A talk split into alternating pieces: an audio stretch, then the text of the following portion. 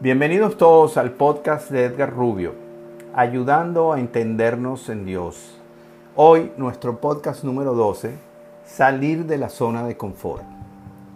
Pero antes vamos a agradecer a Dios por habernos creado y a ustedes por apreciarnos, oírnos y ser nuestros maestros. Empecemos invocando la promesa de Dios, la cual nos dejó en Jeremías 33:3. Clama a mí y te responderé y te daré a conocer cosas grandes y ocultas que tú no sabes.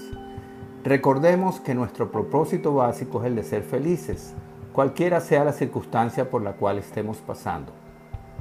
Pongamos nuestro foco en lo que tenemos, no en lo que no tenemos. A cada momento oímos que hay que salir de la zona de confort para poder progresar en cualquier aspecto de nuestras vidas. O que hay que salir de la caja para ver las cosas desde otro punto de vista y actuar en consecuencia con la nueva visión que tengamos.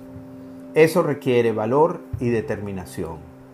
Muchas veces lo hacemos por obligación y otras por decisión propia.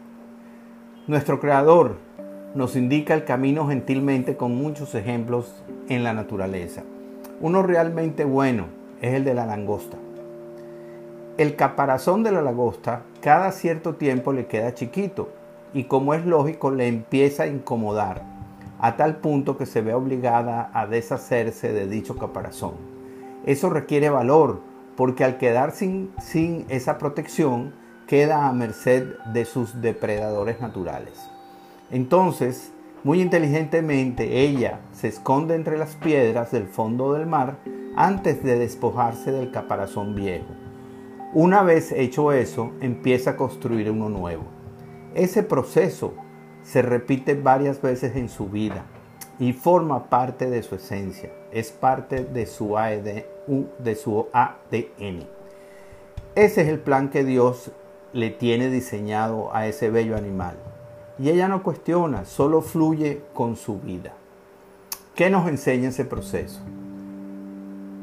Primero, que si no actúa a tiempo, pudiera morir asfixiada.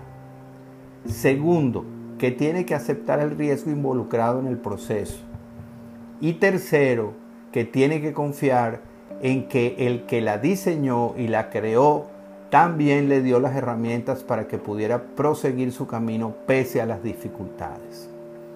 Eso mismo pasa nos pasa a nosotros cuando sentimos que la vida no tiene sentido y que necesitamos cambiar nuestro enfoque y visión acerca de nuestra espiritualidad.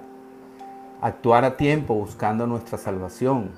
Aceptar que posiblemente tengamos que pasar por dificultades y confiar que estamos dentro de los planes que tiene Dios para cada uno de nosotros y estar seguros que nuestro Creador nos tiene en sus brazos. La ventaja que tenemos es la capacidad de discernir. No necesariamente tenemos que pasar por muchas situaciones de forma personal. También podemos aprovechar las experiencias por las cuales han pasado los demás. En vez de solo ver para criticar y juzgar, podemos sabiamente ver, observar los comportamientos y actitudes de nuestro prójimo y aprender para poder crecer más rápido y con menos molestias.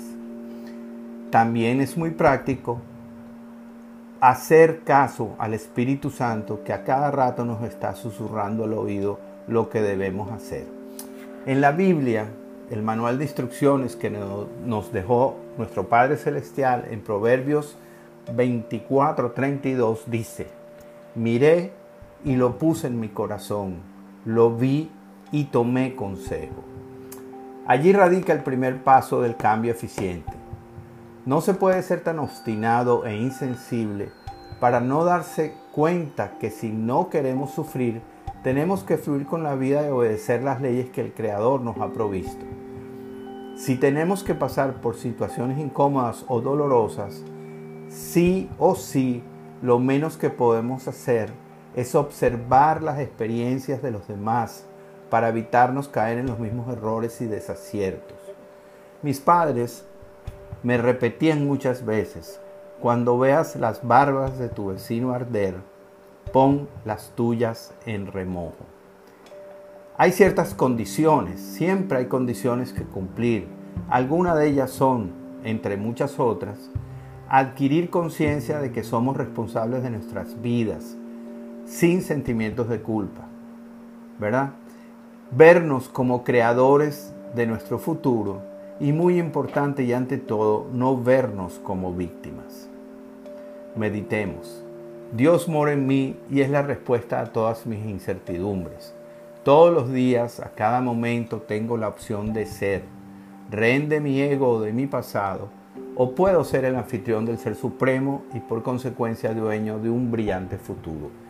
Elijamos ya, en el nombre de tu amado Hijo Jesús. Amén y amén.